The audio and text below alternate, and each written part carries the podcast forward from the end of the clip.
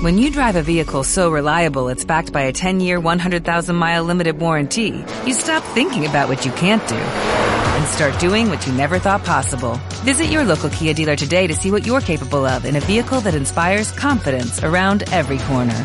Kia, movement that inspires. Call 800-333-4KIA for details. Always drive safely. Limited inventory available. Warranties include 10-year 100,000-mile powertrain and 5-year 60,000-mile basic. Warranties are limited. See retailer for details.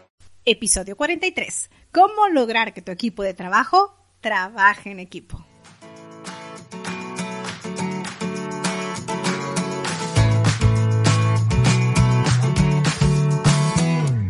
¿Tienes un negocio o deseas iniciar uno? Entonces, este podcast es para ti. Estás en la ciencia de emprender. Un programa en donde compartiremos técnicas, herramientas, experiencias que nos ayuden a desarrollarnos como emprendedores. Mi nombre es Patricia Díaz y quisiera acompañarte en esta aventura. Prepárate y disfruta de este enriquecedor camino que es emprender tu negocio.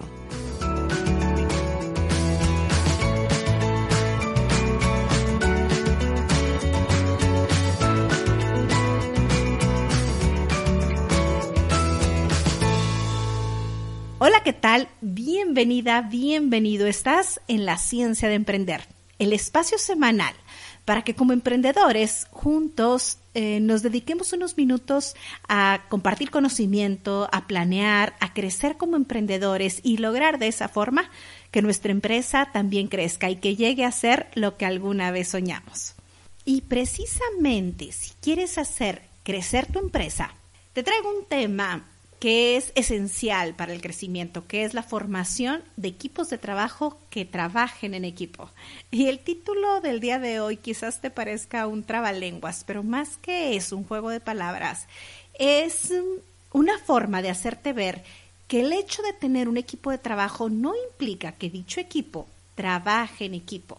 Es decir, que logre metas, que logre objetivos de una forma comprometida, buscando cada uno de los miembros el bien común.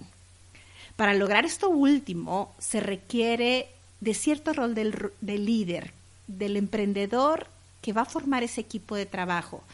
Y para platicar de este tema, te traigo como invitado el ingeniero Braulio Cárdenas. Él es empresario restaurantero que ha destacado a nivel nacional aquí en México, no solo por el éxito de su restaurante, sino también por un compromiso auténtico que tiene con los emprendedores restauranteros. Ha fungido también como presidente a nivel estatal y nacional de lo que es la Cámara de Restaurantes, logrando varios objetivos y entre ellos ser coautor de manuales y libros que ayudan a los emprendedores restauranteros. Y en este tema, Braulio Cárdenas es experto no solamente porque conoce sobre teorías, sobre técnicas de formación de equipos de trabajo, sino porque me consta que como empresario ha logrado formar un equipo de trabajo que sustenta todo su éxito. Pero bueno, no te entretengo más, te dejo con la entrevista, por favor, disfrútala. Es oro molido. Hola, ¿cómo estás, ingeniero Braulio Cárdenas? Es quien me acompaña el día de hoy.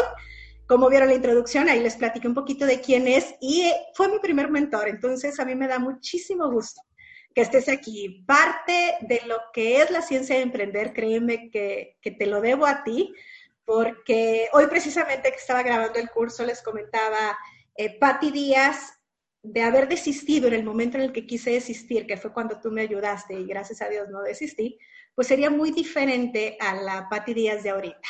Entonces, muchísimas gracias por aquel momento y muchísimas gracias sobre todo por querer compartir ahora lo mucho que de ti he aprendido con los escuchos de la ciencia de emprender. Me da bastante gusto y espero que lo disfruten mucho quienes nos están escuchando. Platícanos bien rápido para que la gente que no te conoce, ¿quién es Braulio Cárdenas? Ah, pues soy yo. no, Braulio Cárdenas, pues es un restaurantero aquí en la ciudad de Saltillo desde hace ya 34 años, eh, de una familia restaurantera ingeniero químico, egresado del Tecnológico de Monterrey, casado, con tres hijos. Y Pues desde hace ya 34 pues, años, como lo comenté ahorita, pues me he dedicado al negocio y de alguna manera pues le hemos encontrado algunos comos y gracias a Dios nos ha ido bien. Sí, de hecho, bastante bien y yo te felicito. Supe de, que TripAdvisor hizo por ahí una distinción de tu restaurante y pues bueno, es un restaurante que, que a pesar ahorita de la pandemia, que yo sé que todos le estamos sufriendo, eh, pues has sabido sobrevivir y sobre todo destacar todavía de entre tantos restaurantes. Y platícame, algo me decías de la importancia, y recuerdo también que me lo platicabas en aquellas mentorías, sobre la importancia de, trabajar en equipo. Todos estos logros, pues a veces no se, no se pueden lograr si el emprendedor no hace un equipo. Para ti, ¿qué es trabajar en equipo? Bueno, hay que recordar que una de las principales, yo creo que la, la primera responsabilidad de cualquier líder es la de definir el rumbo tener una visión clara y saberla eh, compartir y comunicar. Y creo que la segunda parte, el, trabajo número dos de cualquier líder es formar un equipo de trabajo. Entonces, sí es bien importante este, identificar lo que representa un equipo de trabajo y después lo que representa trabajar en equipo, que no necesariamente es la misma cosa. ¿Qué diferencia hay? O sea, para ti, ¿qué es trabajar en equipo y qué es formar un equipo de trabajo? Bueno, un equipo de trabajo es eh, un conjunto de personas que están reunidos para cumplir una meta. Esa meta normalmente la establece el líder y obviamente cada integrante pues va a aportar ciertas habilidades, ciertas capacidades, ciertos recursos que se requieren para llegar a, cumplir con esa meta. Y trabajar en equipo es cuando se comparte un compromiso. Entonces ahí es donde radica la principal diferencia. Entonces podemos pensar que un equipo de trabajo, pues obviamente pensamos en negocios, pensamos en, clubes deportivos, por ejemplo, porque estás hablando de integrantes que no, no necesariamente ellos fueron los que se pusieron de acuerdo para estar juntos. Fueron llegando cada quien por su lado, fueron atraídos por el líder de alguna manera, pero no necesariamente se conocían antes. Eh, y eh, trabajar en equipo eh, implica, de alguna manera, para compartir ese compromiso, pues también que haya una similitud en valores, en creencias, en disposiciones. Entonces, ahí es donde empiezan las, las pequeñas, los pequeños asegúnes y, y vuelvo a repetir, la gran diferencia entre ambas definiciones es que el equipo de trabajo busca cumplir una meta y trabajar en equipo busca compartir un compromiso. Obviamente, el común denominador en ambos casos es el liderazgo. En ambas cosas se requiere un líder que establezca la visión y que aporte eh, un plan de acción. Y lo ideal, pues obviamente, es que el equipo de trabajo trabaje en equipo. Ok.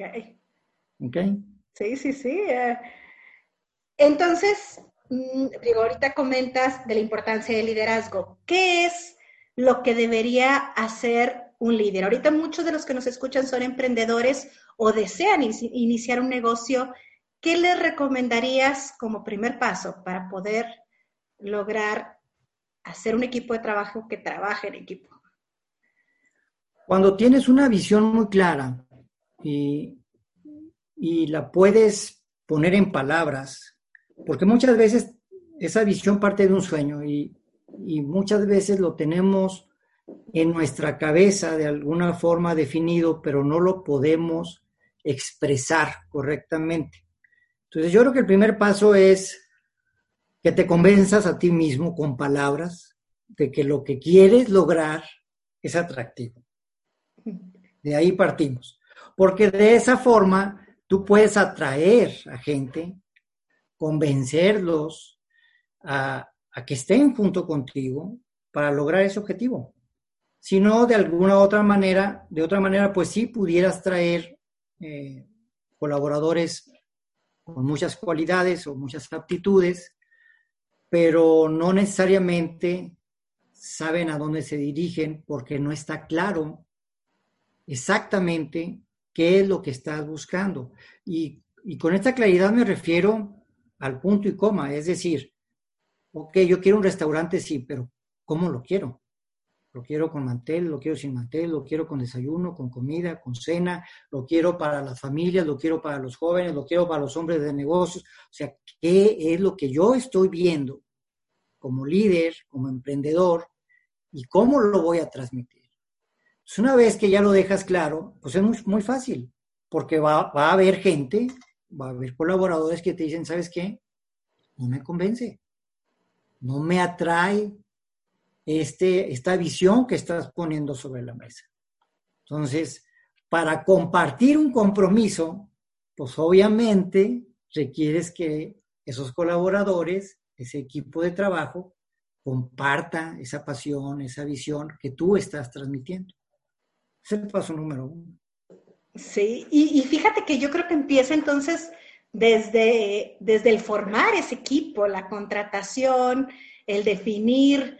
Eh, ahorita me pongo a ver, por, por eso mismo yo creo que hay muchas estrellas, y lo vemos en deportes, que en determinado equipo funcionaban muy bien, pero se cambian de equipo y ya no son los mismos, no dan el mismo resultado. O que en su etapa de college funcionaban muy bien, pero se van a su equipo y ya no. ¿qué pensarías tú en una contratación? O sea, si vas a contratar a alguien, ¿en qué te fijarías para que pudiera formar parte de tu equipo? Pues primero yo trataría de identificar en el colaborador si compartimos los mismos valores. Y para eso, evidentemente, pues tengo que definir claramente antes. Y aquí, la trampa, sobre todo con los emprendedores al inicio, es que empezamos a sacar una lista de ideales, de valores que ni siquiera nosotros llevamos a cabo. Es que me gustaría y pues sí, una cosa es lo que te gustaría y otra cosa es lo que tú eres, porque acordémonos de una cosa. La psicología organizacional te va a llevar a que ese equipo de trabajo que vas a ir formando después de un tiempo se va a comportar como tú, va a reaccionar como tú. O sea, hay una similitud de caracteres. Por eso es bien importante compartir los valores. Si para mí es muy importante el cliente y para el colaborador es muy importante el dinero, la propina, pues hay un tema ahí que no completamente compagina. Si para el colaborador le apasiona atender, le apasiona servir y como consecuencia viene la propina, ah, estamos en el mismo canal. Entonces, primero, pues obviamente tener muy, muy claro tus valores, qué es lo que quiere la filosofía que se va a vivir dentro de tu organización, aunque sean cuatro o cinco colaboradores, pero tenemos que definirlo. Y después, en la contratación, regresando a la pregunta, pues pensar, permíteme un ratito. Sí. Pensar en este, preguntas que te puedan identificar si esa persona que quiere trabajar contigo, que se está acercando contigo, comparten esos valores. Entonces, aquí tenemos también que entender que en las entrevistas de trabajo hay dos tipos de preguntas. Una pregunta cerrada, que tienen respuestas claras, eh, son números, son datos, son cifras, son sí o son no, y hay preguntas abiertas. Entonces, para identificar lo que la persona trae, pues, hay que utilizar preguntas abiertas. ¿Ok? Ok. Hay, hay otra parte que también eh, cuando tienes un equipo de trabajo, pues una parte es la contratación. Y ahorita me dices, pues vamos a fijar los valores, vamos a analizar muy bien nos van a ayudar las preguntas abiertas, irnos por, por lo que son las habilidades. Pero ahorita mencionabas algo muy importante sobre que a veces no lo que tú piensas o lo que piensa el colaborador es diferente. Y obviamente en la contratación te das cuenta de lo principal, pero durante la administración, pues también vas formando esa forma de pensar, que sean iguales, que vayan juntos a las metas, medir para ver cómo se comportan, etcétera. ¿Qué crees que es lo más importante cuando ya tienes a tu equipo de trabajo en la administración del mismo? O sea, ya le dijiste que sí, ya lo vas a contratar, ya es parte de tu equipo. ¿Cómo logras que se integre y que se integren todos? Bueno, hay que también ahí recordar, Pati, que hay, hay etapas. Entonces, en la primera etapa, cuando está iniciando el negocio y cuando estás formando tu, equipo de trabajo, eh, pues es una etapa de crecimiento compartido, de aprendizaje compartido. Es una curva de aprendizaje que va a ir alcanzando y que eh, la misma organización, el mismo equipo de trabajo va a ir madurando conforme van pasando el tiempo. No podemos esperar que de buenas a primeras funcione un equipo de trabajo como el que tú estás viendo en un negocio similar y que tiene 5 o 10 años de trabajo previo. Entonces, en ese sentido, en la primera etapa, lo más importante es el coacheo. Lo más importante es estar ahí, dejarnos hacer su chamba, pero tú estar detrás y decir, a ver, mira, aquí pasó esto, lo pudiste haber hecho de esta otra manera, o tú qué piensas, cómo lo puedes mejorar, etcétera. Ese coacheo debe de ser diario, permanente. ¿Cuánto tiempo va a durar? Pues el, tiempo que te vaya marcando el mismo equipo de su proceso de maduración. A veces puede tomarte un par de meses, a veces te puede tomar medio año, a veces te puede tomar años completos, dependiendo de la complejidad del negocio que, que tengas. Entre más simple, pues obviamente debe de ser ese proceso mucho más corto, pero no se debe de obviar. Mucha gente piensa, o incluso yo me incluyo cuando, cuando empezaba, decía, pues voy a contratar a un cocinero. Y tú pensabas, bueno, yo pensaba, no tú, yo pensaba, que el cocinero iba a llegar y iba a saber asar un cabrito o cocer una carne asada. Y no necesariamente. Entonces, hay que acompañarlos. La primera etapa de la formación de equipo de trabajo es acompañarlos. Es un cocheo permanente. Ok, y la comunicación, ¿verdad? No obviar, no esperar que nos lean el pensamiento, que es lo que muchas veces, pues inconscientemente queremos. A final de cuentas nos molesta algo, algo y decías, es que nunca le dije. Este que no... supongas. Ajá, no supongas. Eh, sí, de hecho algo, y ahorita lo comentas, eh, algo que yo me acuerdo que me dejabas muy grabado cuando estábamos en las mentorías sobre los cuatro acuerdos, y uno de ellos era no suponer, ¿cierto? No supongas. Y es algo que nosotros tenemos implementado dentro de nuestra cultura de trabajo y te lo menciono, es no supongas, si tienes duda, pregunta, pero no andes con ideas de que me quiso decir o no, no. No me quedó claro, acláralo, pregunta. Número, número dos, honra tu palabra. Dijiste, voy a venir el domingo, vas a ir el domingo. Dijiste, ¿me puedo quedar a trabajar? Te puedes quedar a trabajar. No es no, sí es sí. Honra tu palabra. Tercero, siempre da lo mejor de ti. Siempre. Da lo mejor de ti. Y por último, no tomes las cosas de manera personal. Si hay un señalamiento a un error, a una falta, a una equivocación, es a eso, no es a la persona. Entonces también dentro del liderazgo es bien importante no caer en esa trampa de que, ah, tú te equivocaste, ah, es culpa tuya. No, no hay que señalar a las personas, hay que señalar las faltas para poder resolverlas. Y que esa persona que pudo haberse equivocado o que cometió el error o que tuvo una omisión consciente o inconscientemente, lo pueda corregir. Y aquí entramos en la parte de la retroalimentación al equipo de trabajo. Y en la retroalimentación al equipo de trabajo hay tres elementos fundamentales que nunca debemos de olvidar y es por lo que se dan los resultados. La primera es que se sabe cómo alcanzar el resultado. La segunda es que se puede alcanzar el resultado y la tercera es que se quiere alcanzar el resultado. Si un colaborador no sabe, pues le enseñas. Si un colaborador no puede, le ayudas. Pero si un colaborador no quiere, ¿cómo le haces? Entonces es bien fácil. Hay un error, hay una falta, el resultado no se alcanzó, se analiza, se sienta y dice, a ver, ¿sabías? Sí. ¿Podías? Sí. Ah, entonces no quisiste. es bien fácil. Y no hay, no hay gritaderas y no hay señalamientos ni nada, ¿verdad?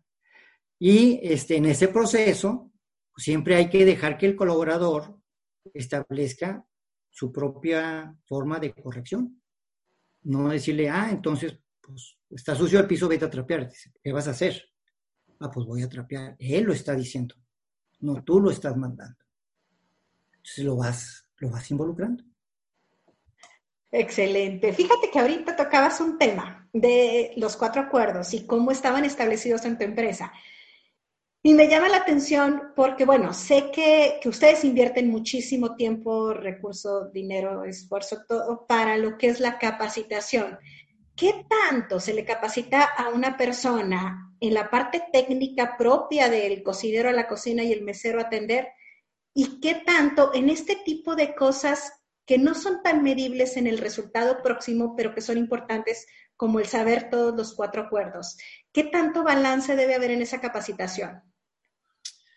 Eh, también depende de la etapa en donde estés con tu equipo de trabajo. Eh, al principio, eh, desde mi punto personal de vista, debe haber una carga más hacia la formación de la actitud. La aptitud se puede lograr, pero una actitud, si la estás trabajando y no la logras obtener, va a ser bien difícil que la actitud después te vaya a funcionar con una mala actitud. Entonces, la actitud, primero sobre la aptitud.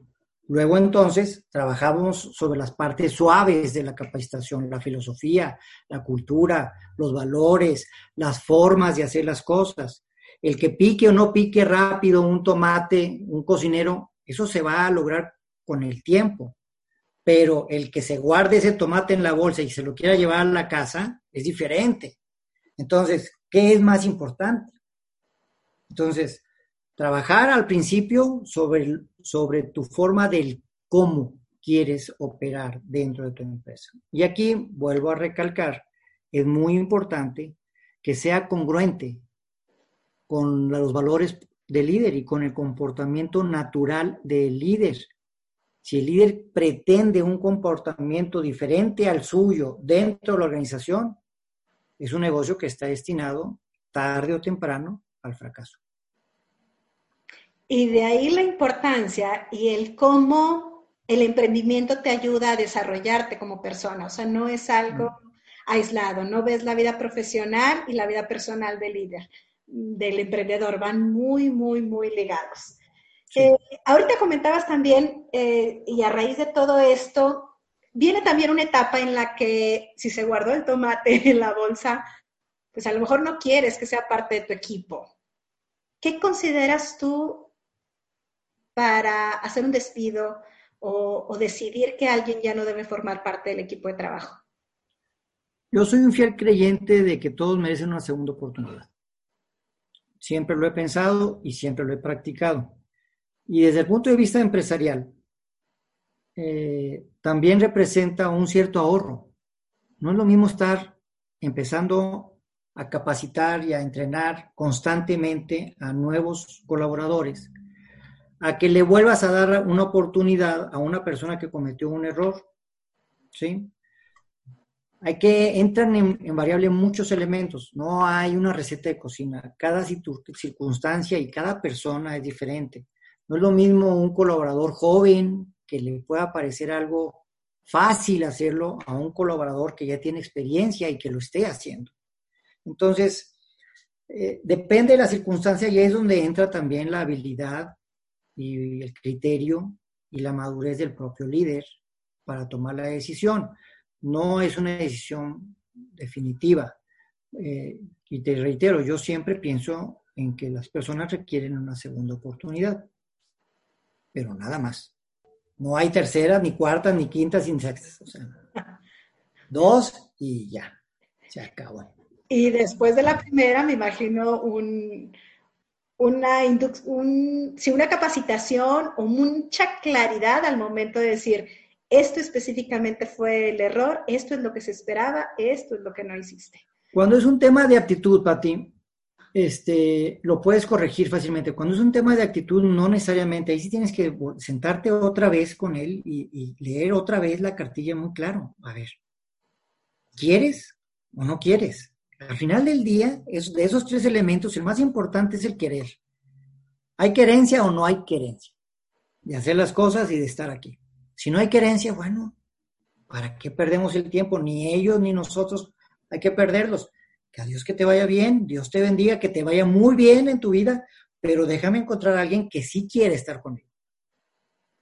Y hay veces, ahorita me acordé de una situación, recuerdo mucho en, en, aquel momento que yo estaba en mis primeros años y que tenía que tomar una decisión de ese tipo y que me decías, es que no tomes lo más fácil, porque hay veces que sabes que ya le diste una segunda oportunidad al colaborador, que no está respondiendo, pero sabes que prescindir de él va a, a meritar que, que tú como emprendedor tengas un esfuerzo doble o triple. ¿Qué aconsejas en esos casos? No hay victoria sin sacrificio, mi querido ingeniero. este, recuerdo cuando empezaba aquí el negocio, hubo un momento en que me quedé sin cajeros. No tenía cajeros. Tres meses. Abría y cerraba el negocio. Llegaba antes de las ocho y me iba después de las doce de la noche durante tres meses consecutivos, porque no tenía cajeros. Y fíjate lo que son las cosas. Parece, pareciera en, en ese momento, cuando se, se presenta la circunstancia, pues como un agobio, un problema, una carga adicional. Pero si vieras cómo resultó esos tres meses, al final del día, gracias a esos tres meses, fortalecí mi equipo de trabajo. Aquellos que se quedaron, tuvimos oportunidad de convivir más, de conocernos más, de, de intercambiar ideas, visiones entre todos y se se solidificó el, equipo de trabajo. A partir de ese momento, el mesón empezó a tener una identidad en su servicio, en su calidad. Entonces, no hay mal que por bien no venga, ingeniero. El tema es, si quieres entrarle al negocio, tienes que estar dispuesto a ese sacrificio. Es la gran diferencia de trabajar para alguien o tener tu negocio. Tener tu negocio es convertirte en doctor. Al momento en que te llame el negocio, tienes que estar ahí. No hay más. Buena analogía, no lo había pensado de esa forma. Y sí, cuando te llame el negocio, el primero que debe estar ahí y el que no se va a bajar del barco, pues es el líder, es el emprendedor. Eh, y bueno, eh, para quienes no saben, eh, tienes colaboradores, ahorita que comentas de los primeros meses de tu negocio y esta esta aventura que tuviste por tres meses sin cajero, tienes colaboradores que, iniciaron contigo, que tienen más de 25 años trabajando contigo. Más de 30 años. Wow, más de 30 años trabajando contigo. ¿Y quién es actualmente tu gerente? ¿Empezó como lavaplatos? Lavaplatos. Mi contralor actual también era un lavaplatos lo apoyé este, para que él tenía el deseo, él tenía la intención, él quería convertirse en contador y lo apoyé, que estudiara la, carrera de contaduría y ahorita es mi contralor. Y, Rafael, este, mi brazo derecho, mi gerente, este, tuvimos al principio grandes diferencias por cuestiones de caracteres, somos muy similares, este, fuertes de carácter ambos, pero pues ve los resultados. O sea, al final del día vale la pena, vale la pena esos malos ratos, esos tragos amargos, siempre van a estar ahí, no, los podemos evitar. Cuestión es que los aceptemos, los tomemos de la mejor manera y de una forma filosófica en decir, oye, pues me va a hacer más fuerte este, este, este proceso. Excelente, sí. Y, y, bueno, ahorita que lo comentas, si realmente platicas con Rafa, y platico contigo y es, y es muy similar toda la filosofía, se nota que ha sido su coach y su maestro. Y ya para terminar, se nos acaba el tiempo, ¿qué le quisieras recomendar a los emprendedores que están iniciando para formar su equipo de trabajo? ¿Algunas palabras finales que les quieras decir? Eh, como tú lo dijiste al principio, yo creo que la comunicación es fundamental. Eh, es muy importante iniciar con una claridad de lo que se quiere hacer y que lo puedas comunicar adecuadamente. Y es un proceso que se va a aprender. Tampoco hay que frustrarnos en pretender hacer toda la primera. Nos vamos a equivocar más de una vez. El detalle es que sigamos hacia adelante y que no nos desanimemos. Eh, recuerdo que cuando empezaba, pues yo me gustaban que sucedieran las cosas de alguna manera y me frustraba mucho que no sucedieran de esa manera. Entonces, este, creo que una recomendación importante es calma, las cosas se van a dar si estás haciéndolo bien, si estás buscando un bien común, si no estás perjudicando a nadie, si lo estás haciendo lo mejor posible, las cosas se van a ir acomodando y vas a ir aprendiendo en comunicar, en comunicar mejor lo que, lo que necesitas comunicar. Excelente. Me identifico con esa desesperación de, y la frustración del error, pero poco a poco uno va aprendiendo y no es perfección, sino el seguir en el camino, ¿cierto? Es correcto. Pues Esto no se acaba hasta que te mueres. Esa es mentira de que cuando cumpla tantos años en el negocio me voy a retirar y me voy a rascar la panza. Mentira. No, no existe. Alguna anécdota que cuento en el libro es una vez que, que estaba yo en una asesoría contigo y que yo te decía, bueno, pero ¿cuándo va a llegar el momento en el que ya todo fluya y yo esté desde afuera viendo todo el negocio y que me comentas, nunca, al principio fue frustrante para mí, pero después lo entendí. Es un, continuo crecer y no es tanto porque siempre vas a estar en la misma turbulencia, vas a ir cambiando, vas a ir madurando. Tu rol ahorita es muy diferente a cuando iniciaste, eh, pero no dejas de estar ahí, con, otro, con otra perspectiva, con otro tipo de... Con otro rol. Exactamente. Lo más importante es que te guste, que te guste lo que estés haciendo.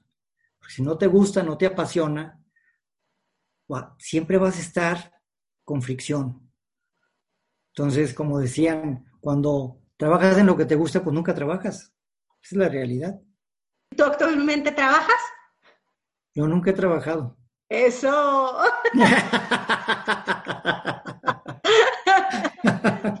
Muchísimas gracias, Braulio. Me encantó platicar contigo y espero que nuestra audiencia haya disfrutado tanto esta plática como yo. un gusto y a la orden el día que gustes nuevamente. Muchísimas gracias.